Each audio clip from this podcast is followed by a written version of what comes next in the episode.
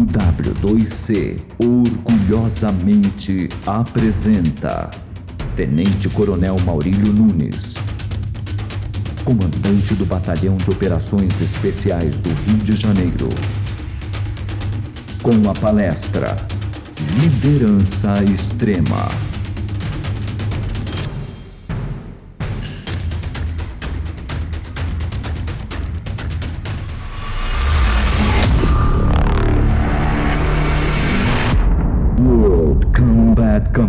friends.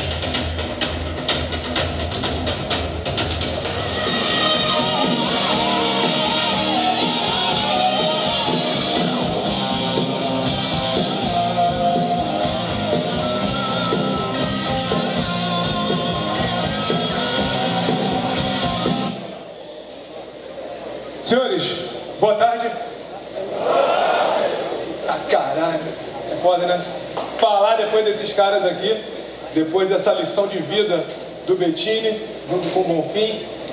Depois de um dia, tanto de palestra, de falar, de estar acostumado a ficar sentado, a gente ficou um pouquinho cansado. Então, eu vou pedir de novo para vocês responderem, para vocês acordarem também, porque é melhor do que ir para água, né? Mas se quiser ir para água, eu também mando para água. Tem um laguinho ali atrás, show de bola. Senhores, boa tarde. Isso aí, começando a melhorar. Só tem que acordar, abrir um pouquinho o peito. Falar um pouquinho aqui com vocês sobre liderança. Liderança extrema. Como a gente faz isso no Batalhão de Operações Especiais. Mas para deixar isso aqui um pouquinho mais interessante, eu trato vocês como um turno. Vocês são meu turno agora. Quem já passou por um turno deve estar assim, caralho, agora vamos para água, puta que pariu. Já está correndo ali, ó, galera. Não, e todo turno tem um 01, lógico, 01 para poder tocar, porque eu vou fazer a apresentação, o 01 vai comandá-los, né? E eu acho que nada mais justo que o 01 nesse momento agora seja o meu amigo Zé, por favor, meu amigo, suba aqui. Zé, você hoje é o nosso 01 aqui, Zé, por favor. Então não, não vou mais chamar de Zé, vou ter essa mais intimidade. E hoje você é o 01. 01, tudo bem? Está preparado para tocar o teu turno, 01? Preparado. Preparado? Então, Zé, fica sentado, 01, fica sentado aqui próximo, que alguns momentos eu vou te chamar para você tocar esse teu turno aí. Tranquilo? Vou tentar ser o mais rápido e breve possível, passar algumas informações. Primeiro, mostrar um pouquinho o que é o Batalhão de Operações Especiais.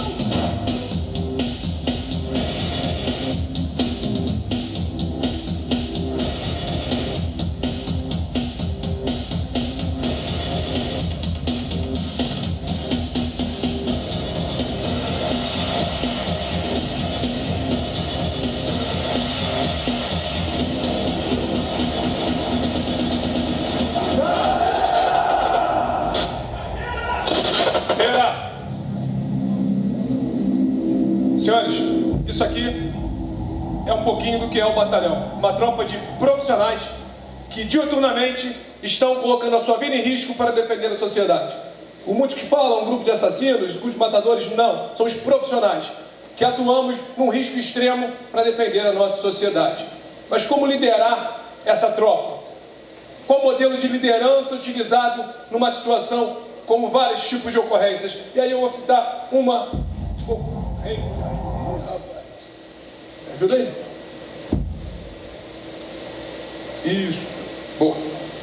Vou falar um pouco sobre o sequestro da ponte Rio-Niterói. Né? Todos, em agosto do ano passado, tivemos uma crise no Rio de Janeiro. Já pegando o conceito novo, e aqui eu vou passar por todas as palestras que aconteceram durante o dia.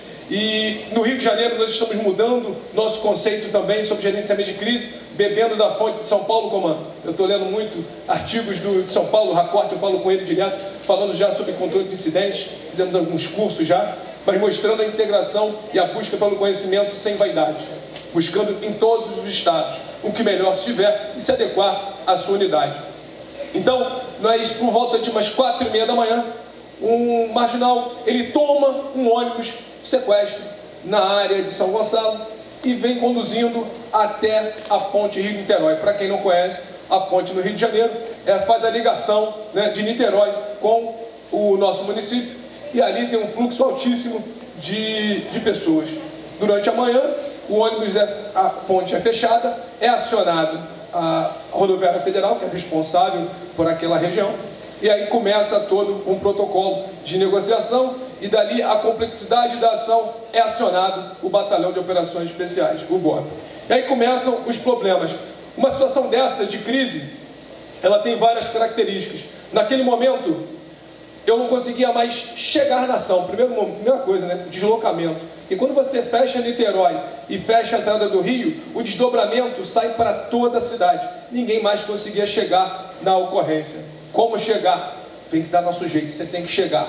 Se, porque esses obstáculos não podem ser travas à sua ação. Né? E algumas fotos que eu vou mostrando aqui do case da ponte. Depois, montar o cenário. Chegamos no local, ainda estava o cerco ainda muito fechadinho, ainda botava em risco as pessoas.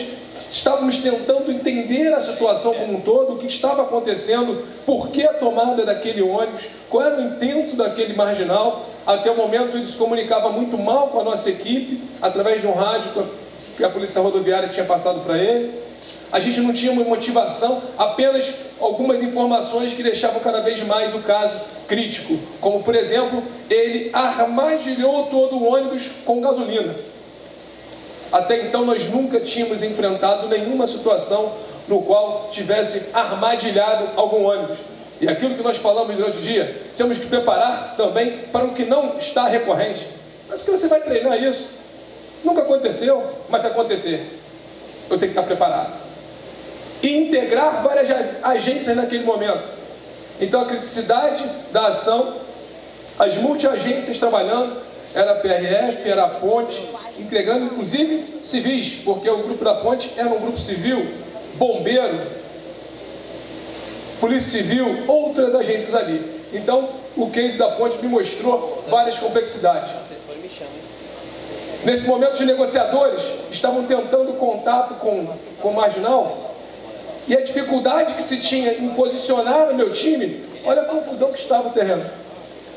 Todo mundo querendo Muitos queriam mais ver a ação do que ajudar. Aí é um problema, né? Em vez de pessoas estar lá e querer ajudar, eles queriam mais é ver, ser mais um espectador. Isso dificulta muito. E rapidamente você tem que tomar decisões. Tomar decisões rápidas. Nesse momento aumentamos os cercos, posicionamos os nossos atiradores.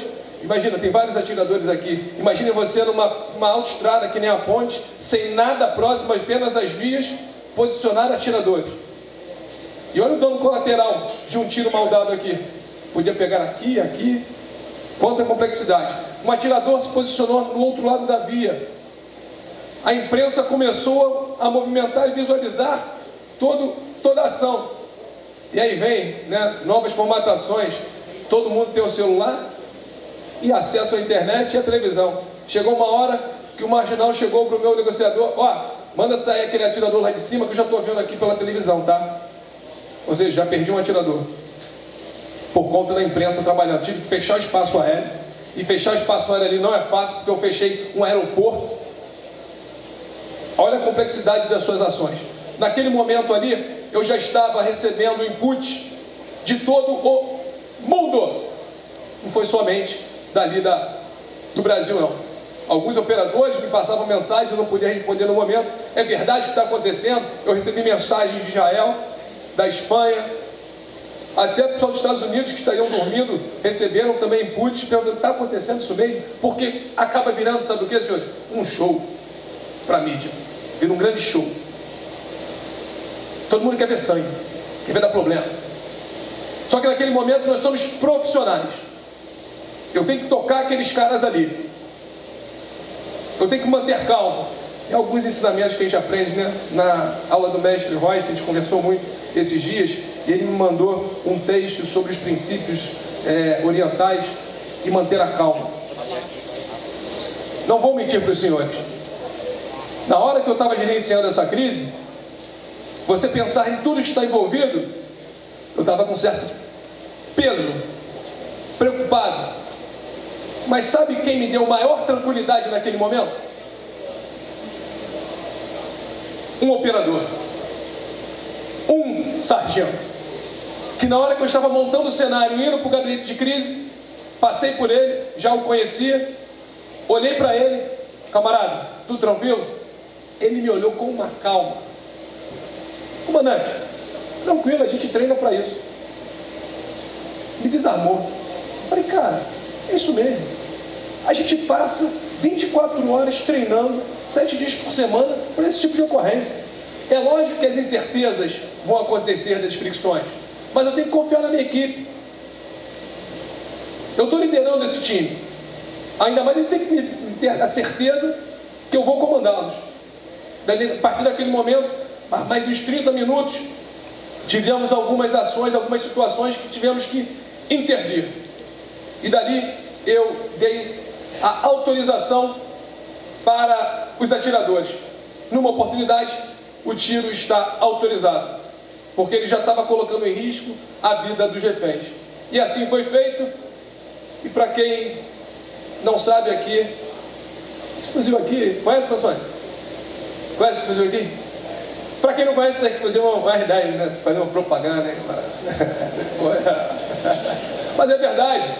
O Bob, como uma das primeiras unidades, se não a primeira no Brasil, a comprar os fuzis R10, também os de precisão. E foram utilizados sim nessa, nessa ocorrência. Eu só não vou deixar você triste que não foi esse fuzil que efetuou o disparo, mas foi um outro R10. Mas valeu, porque realmente foi esse fuzil que foi utilizado. E acabou sendo uma foto símbolo.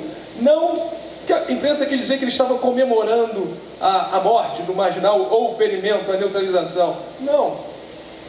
Estava ali saindo como um serviço realizado é uma satisfação, porque no final eu fiz a, o debriefing da missão, e vocês vão entender o, o, o conhecimento disso tudo, é aprender com isso. E eu falei, senhores, vocês viram o que vocês fizeram hoje? Não pela imprensa falando, não, por nós. É por isso que lutamos. São por esses trinta e poucos reféns que vocês libertaram nesse momento. Ou vocês imaginam se aquele cara bota fogo no ônibus 30 pessoas saindo correndo igual uma bola de fogo e pulando pela ponte de Niterói. Então vocês defenderam a sociedade, botando em risco a vida de vocês mesmos. Parabéns, é por isso que nós lutamos. Quem viu Band of Brothers deve lembrar dessa fase lá no final. Por que lutamos essa guerra? São por essas pessoas, são por nossos companheiros que estão lado a lado. Mas se tiver que liderar, senhores, lidere. Porque isso é uma característica. Mas vamos falar em cima disso aí, o porquê. Foi na hora do disparo, né? Eu vou mostrar. Vê se solta direto.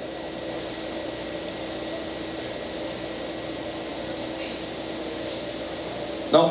Pular. Beleza. É que esse é o momento do disparo, o tiro da oportunidade. Nesse momento, toda a integração da equipe, meu negociador forçou um estresse dele com um que, que, ele estava com outro refém, soltou o refém, naquele momento ele ia jogar a bolsa do refém fora. Ele estava meio puto, pegou a bolsa, jogou. Quando ele jogou a bolsa, se colocou em risco e foi efetuado os disparos de neutralização. Que naquele momento não era para incapacitá-lo, mas infelizmente após ele veio a falecer. E rapaz, beleza. Mas como é construída uma liderança extrema? É de uma hora para outra? Eu nasci líder? Não entendemos só isso não. Tem características. Mas algumas características, por exemplo, da liderança extrema é compressão de tempo. Tomar decisões em um curto período de tempo. Não é, Zeron? Vem aqui rapidinho, Zeron. Começar a pedir ajuda do Zeron. Zeron tem que participar. No curso aí, quantos cursos 01 conseguiu sair cursado, né? Quase nenhum, né? Difícil, né? É tanta pressão do 01, né? 01, é, o BOP, uma das características de como ele é conhecido no mundo, é pela patrulha padrão BOP que, são, que foi a patrulha que foi desenvolvida para atuar nas patrulhas urbanas. Nós falamos mais cedo aqui, o Bonfim e o Pacola comentaram. Patrulha Padrão Bob é composta por oito combatentes. Você consegue montar ela aqui rapidinho para mim? E é tempo, e é rápido. Bora aí, mulher, homem,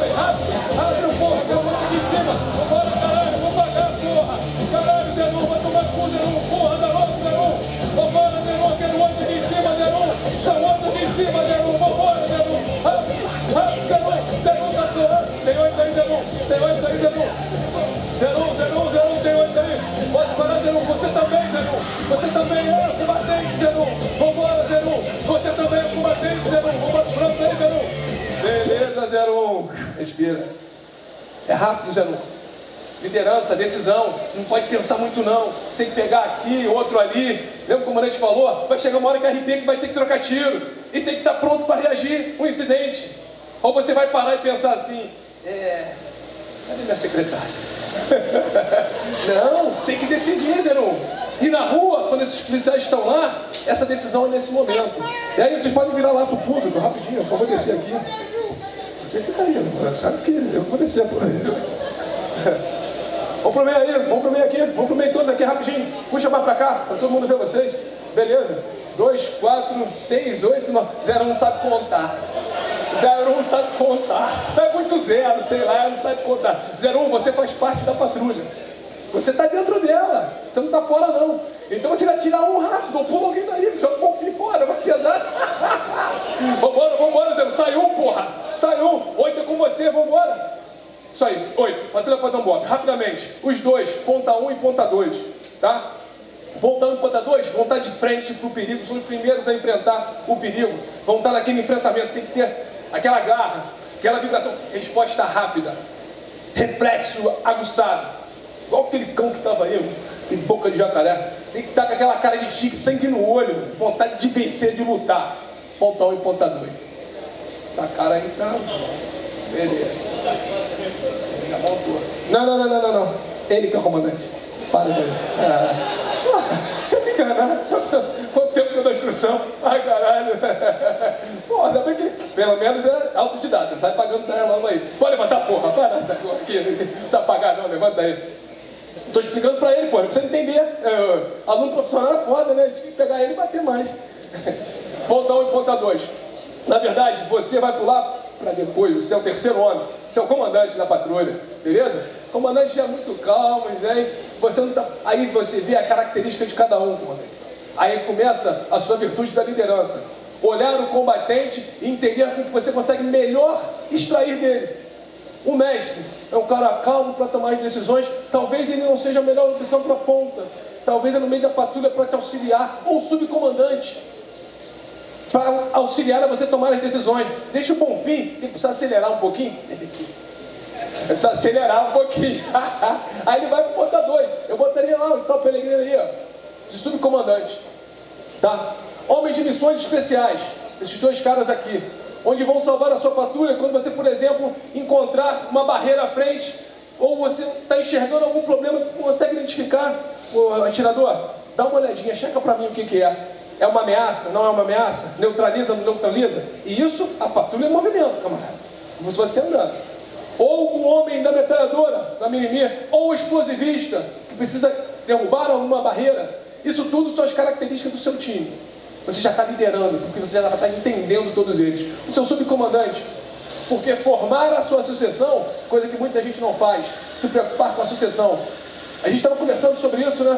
Aonde nós vamos chegar no futuro, né, comandante? Será que a gente vai ter tenente para suportar, para vir a cobrir a nossa missão?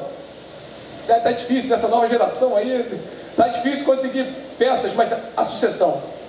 E fora isso, eu tenho os, os pontos, retaguarda.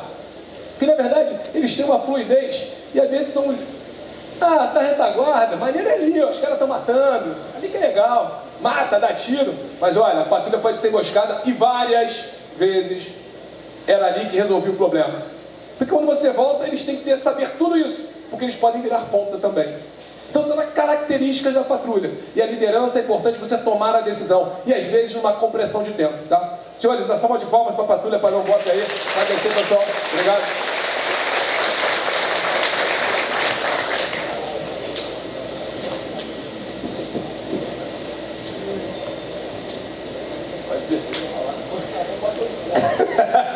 Pô, é covardia.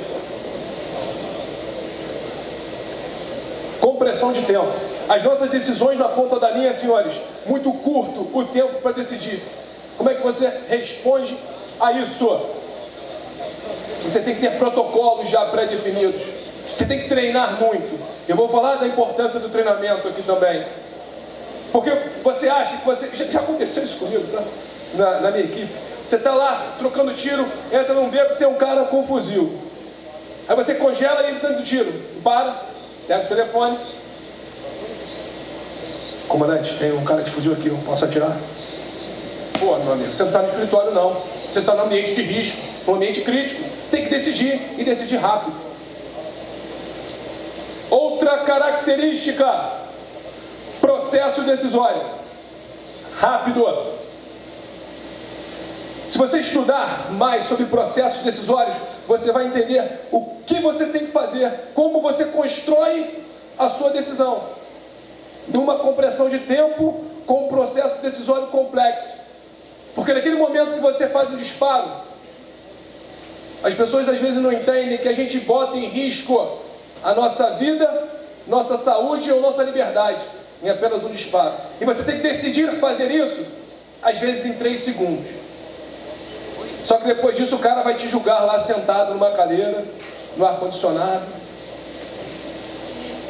tem que ter um processo decisório sólido, mas isso muito vai passar pelo seu treinamento. Delegação de competência. Para você liderar e ter autonomia, você precisa ter delegação de competência, você precisa ter autonomia para fazer aquilo. Então, quando o Bettini ia lá para o meio da Bahia, do, do lago que ele fazia as operações, nós queríamos ter que ligar para Brasília para pedir autorização especial para fazer alguma coisa. Ele vai ter que decidir ali na hora, meu amigo. E ele tem que ter competência para isso. A autoridade compete a ele a tomar aquela decisão. Imagina ele lá na cabeça do cachorro, longe pra caramba. Ele tem que ter autonomia para tomar as suas decisões. O Bettini falou um momento aqui na hierarquia Betina, eu costumo falar muito estudo sobre isso. As operações especiais, uma das características é a baixa distância do poder. Isso Hofstede fala, numa área administrativa. Já deve ter lido sobre isso. Uma baixa distância do poder te dá mais autonomia para tomar as decisões, mais flexibilidade e velocidade. Como descobrimos isso? Somos operações especiais. É, mas estudamos também. Temos que ler, estava brincando com o Pacola aqui, né? Temos que ler pra caramba. E haja livro para estudar e para ler para entender isso. Olha quanto de informação o Bettini passou aqui. Veio pontuando, quanto de estratégia ele colocou. Pô, o Bonfim me dá aula de operações especiais, toda hora eu pergunto a ele alguma coisa. Por mais que eu conheça, pô, o cara sabe tudo. Mas vem construindo isso tudo. Eu fiz um mestrado na FGV, eu sou mestre em gestão empresarial entendi um pouco da academia para aplicar aqui. Essa delegação de competência é uma das características das operações especiais, mas não pode ter vaidade. Um dos maiores males do homem é a vaidade. E nós, nós temos os nossos princípios e valores negociados. Tá? Outra característica, então, delegação de competência. Vamos seguir. Autonomia. Você tem que ter autonomia, conforme a delegação de competência, autonomia para decidir. E aí, senhores, vamos lá. 01, o que, que você vê aí na imagem 01? É um, talvez essa imagem não fique tão perfeita, mas é uma trilha, tá? Vamos lá, vou pedir ajuda, sacanagem só 01. Meu amigo, você que está aqui à minha frente aqui, beleza? Isso, está ali atrás com o laser ali significa isso aqui na autonomia? Uma, um trilho e uma trilha.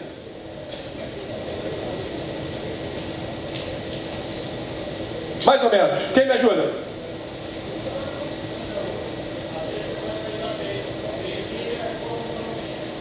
O trilho, eu fico amarrado, engessado. Eu não consigo flexibilizar para tomar uma decisão. Eu só posso seguir aquele caminho. E quando você lá está num, tá num, tá num ambiente VUCA ou VICA, né? Para português, você vai conseguir isso aqui? Quantos planejamentos que os senhores fizeram que foram seguidos à risca até o final da operação? O nosso ambiente é estável. O ambiente que a gente opera é crítico. Então, quando eu tenho e saio do trilho e vou para uma trilha, eu tenho minhas limitações limitações legais, limitações de objetivos, mas eu posso aplicar aqui as várias técnicas que nós aprendemos para responder ao perigo, dentro das limitações. Por isso que a gente usa a trilha.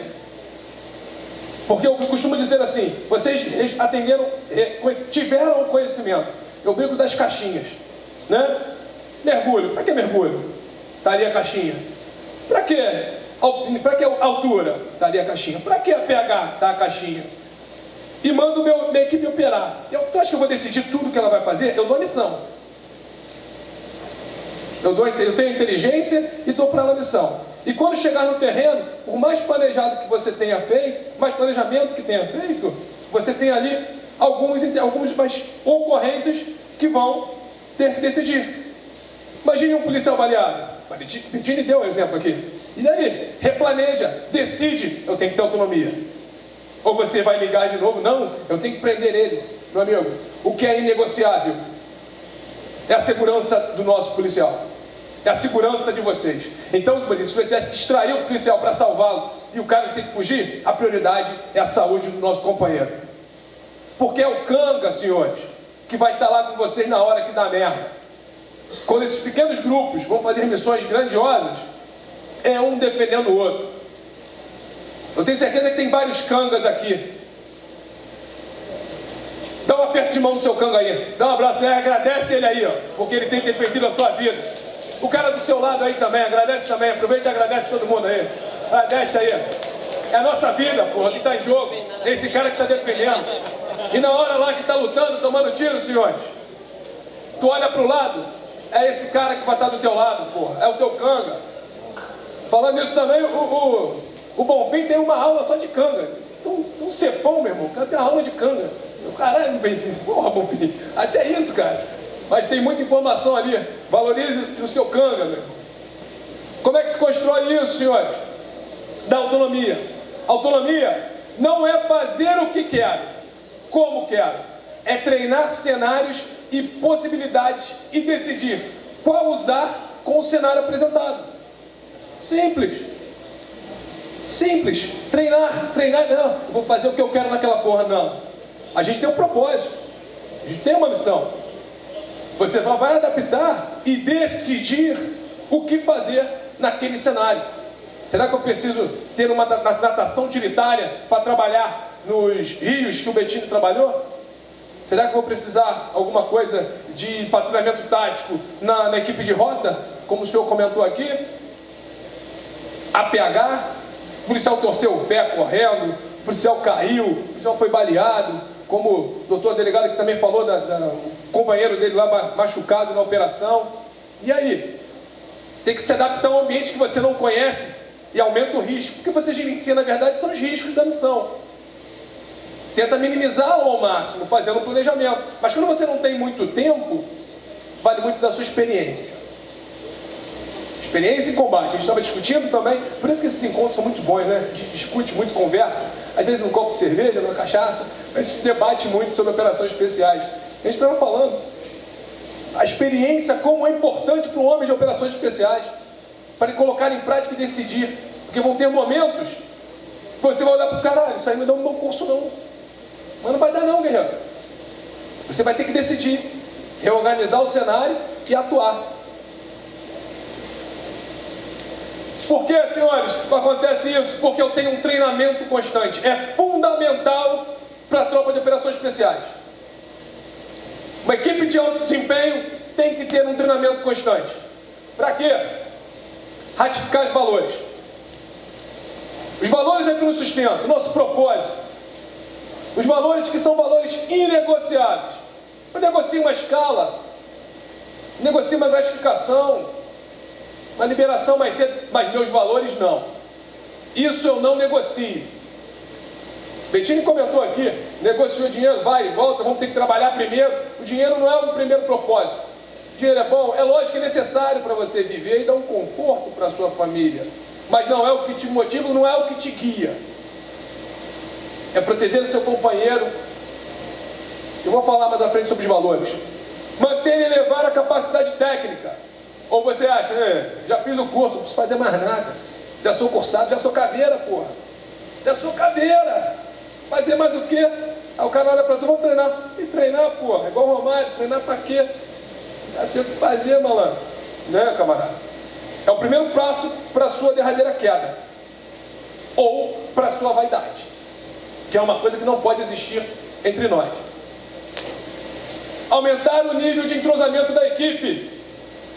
Quando você fala em resposta rápida, eu falo em entrosamento. E o treinamento faz você saber o que o seu companheiro vai fazer. Vamos comparar com o futebol. A equipe bem entrosada, tu vai dar um toque no vazio porque tu sabe que teu lateral vai correr para pegar. Você toca com o goleiro porque você treinou e sabe que ele sabe jogar também com o pé. E quando você faz isso com um olhar, com um gesto, você sabe o que o, o seu companheiro é capaz de fazer. Disciplina tática, procedimentos e protocolos.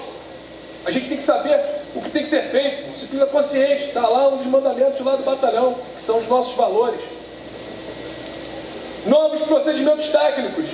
Uma tecnologia não pode aparecer para nos auxiliar e nós precisamos utilizar aí de, de novas ferramentas para auxiliar novos armamentos podem chegar, novas lunetas, e a gente tem que aprender a usar para aumentar a proficiência. Mas nunca esquecendo que o principal, o principal fator do combate é o homem. Nós já falamos aqui hoje. E é alguns dos treinamentos do, que o batalhão faz, que fez e continua fazendo desde os grandes eventos. Né? Aqui é no BRT, o modal de transporte, aqui é na, no metrô, e no Cristo Redentor usando a ferramenta da área transportada e em outros modais. Mas nunca vão atacar o Cristo, para que, que você vai treinar lá? Nunca vão atacar. Tá bom, mas se precisar, se precisar, eu estou preparado. Eu já tenho um procedimento, eu tenho um protocolo para atuar ali. A resposta vai ser muito mais rápida do que se eu precisar pensar nas possibilidades. Por que, senhores? Todo mundo já ouviu isso. Treinamento duro, combate fácil. Vamos treinar, treinar, treinar. Eu quero chegar ao ponto de operar e falar assim, porra, tá tranquilo. O treinamento estava mais duro que a operação. Treinamento duro, combate fácil. Treinem. Cobrem os seus superiores. Cobrem da sua equipe. Sejam líderes e treinem. Confiança. 01. Nada vai funcionar na sua patrulha se não houver confiança. Uma, uma que pode parecer simples, mas se não for construída dentro de uma equipe, é fadada ao insucesso. O Bettini tinha tanta confiança na equipe dele, que mesmo com quatro policiais e meus gordinhos, né? Tu chama, né? Meus gordinhos, que não são nem operadores, um, um lá não era operador, não tinha nem, nenhum curso, mas confiava e sabia o que esse cara ia fazer, que esse cara ia dar a vida por ele. Porque adianta eu ter o melhor operador tático se ele não quiser combater? Falou sobre isso? Bonfim e Pacola? Adianta isso? E aí a importância dos estudos, né? Tem um estudo feito pela, pela FGV que os operadores, eles valorizam, isso é verdade, mais a confiança do que a capacidade técnica. Não que você não vai ter sua capacidade técnica, porque quando você entra no curso, você já tem pelo menos um básico ali muito aprofundado. Mas a confiança que vai garantir que esse cara vai fazer o que tem que ser feito. Ou imagina, o ponta 1 e o ponta 2, nosso mestre Royce lá, que é bom de porrada, está lá. Mas o cara que está atrás dele, ou o, o cara do fuzil, do sniper, que é para cobrir uma laje, esse cara não cobre a laje, ele não confia nele. Ele, Porra, será que esse cara está cobrindo a laje? Porra. Ele vai trabalhar direito? A parte da ponta? Lógico que não. Agora, se cada um fizer a sua etapa, se tiver a confiança, flui muito melhor. A equipe funciona melhor. E não é a quantidade que vai fazer isso, é a qualidade do seu combatente. Fortalecimento do vínculo tem dois pontos, tá, senhores? O profissional e o pessoal.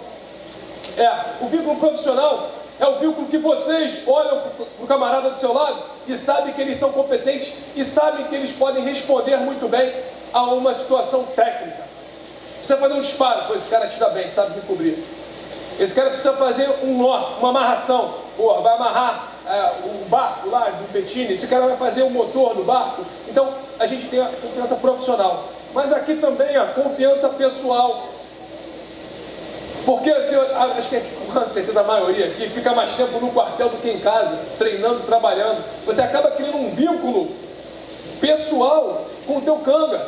Com certeza os cangas aqui, as famílias se conhecem, a gente se conversa, vai em casa, vai aniversário de filho.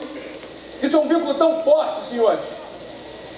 É um pacto que é feito entre vocês. Então a gente tem a força do vínculo profissional e do vínculo pessoal. Isso é um pacto de confiança, é um pacto de sangue, porque ali está envolvida a sua vida. Você pactua com ele quando você entra para a patrulha.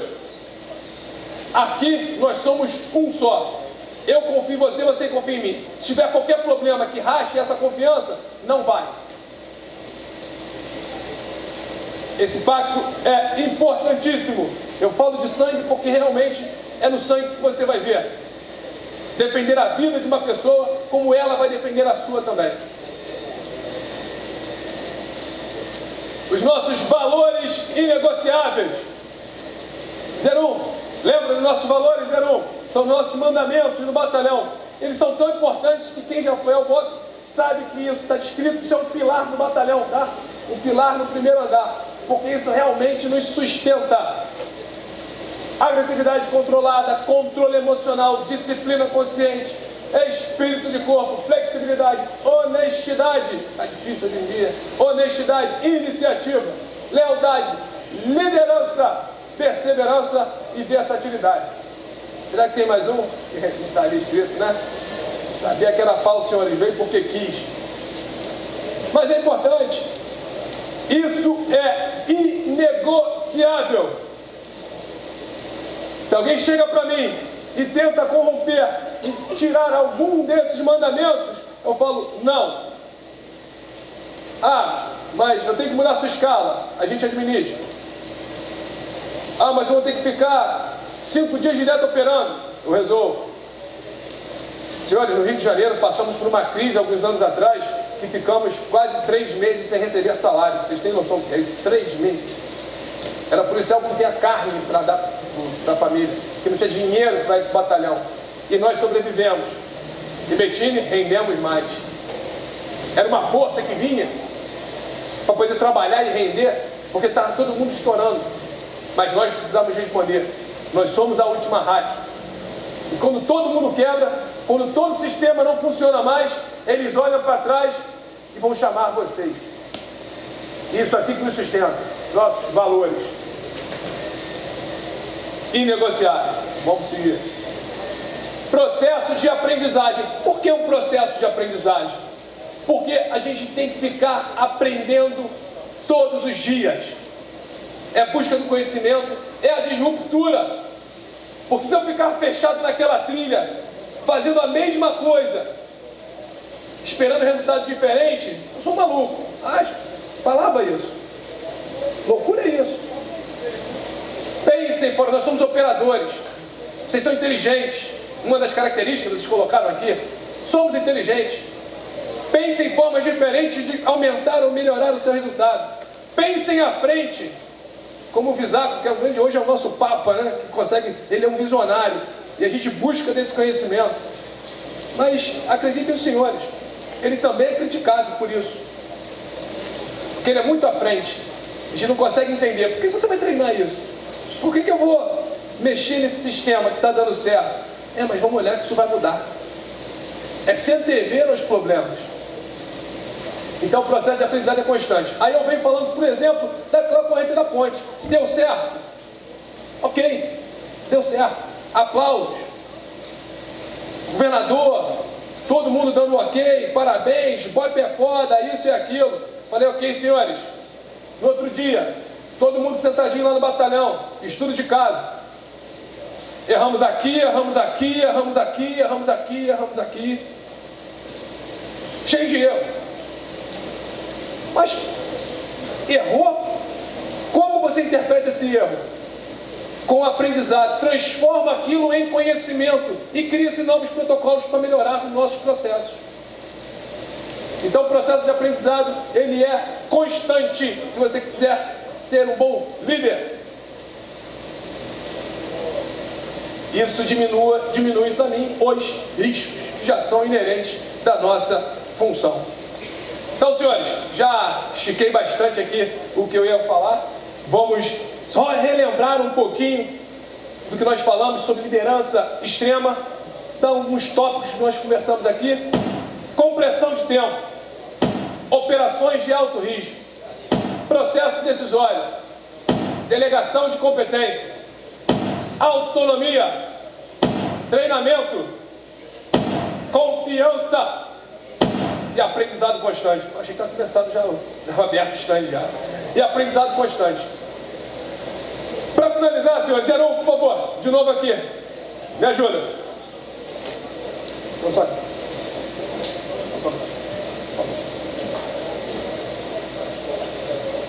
Para a gente sair daqui vibrando, falando assim, caralho, que evento foda. Porra, nunca foi visto no Brasil um evento desse nível. Que estrutura maneira. Você vai fazer esses caras darem um, um grito de guerra. Porra, mais alto que aquela explosão do Vicente. Maluco, né? Porra, achei que ia derrubar a porra toda, meu irmão. Porra. Tá bem que ele é muito técnico, graças a Deus. Mas vai ser mais alto do que a explosão do Vicente. Você consegue puxar esse grito de guerra desses caras aí? Puxa, você vai decidir o que vai falar, o que vai fazer, como vai fazer. Pessoal, prontos? Caveira! Caveira! Caveira! melhor. Sabe uma técnica que eu aprendi? Quando você levanta, você abre o teu peito, abre o pulmão, fala melhor. Aí já faz isso com turno de vez em quando. Você dá aquele grito maior. Então você fica meio fechado, é ruim até de sair. Sua voz, não foi ruim não, não foi ruim não. Mas eu sei que sempre pode ser melhor. É a busca pela perfeição constante, né? Eu sei que você é um empresário top e você tem essa visualização que você melhorar, que quer o melhor. Então eu quero melhor também. Eu sou instrutor, nunca tá bom. Nunca tá bom. É, se tivesse bom, eu falar que vai ser melhor e melhor. Senão vai pra água. É, senão vai pra. É. Então pode ser melhor. Bota um de pé. Pessoal, de pé. Todo mundo pronto? Caveira! Peito estufado, caveira! Caveira! Agora pra finalizar que foi pedido aí, pra tirar a foto foda pro evento, a gente vai ali pra baixo, o Lumo vai gritar caveira, soco no ar, e esse cara aqui vai tirar a melhor foto tua aí. Vamos ali pra baixo.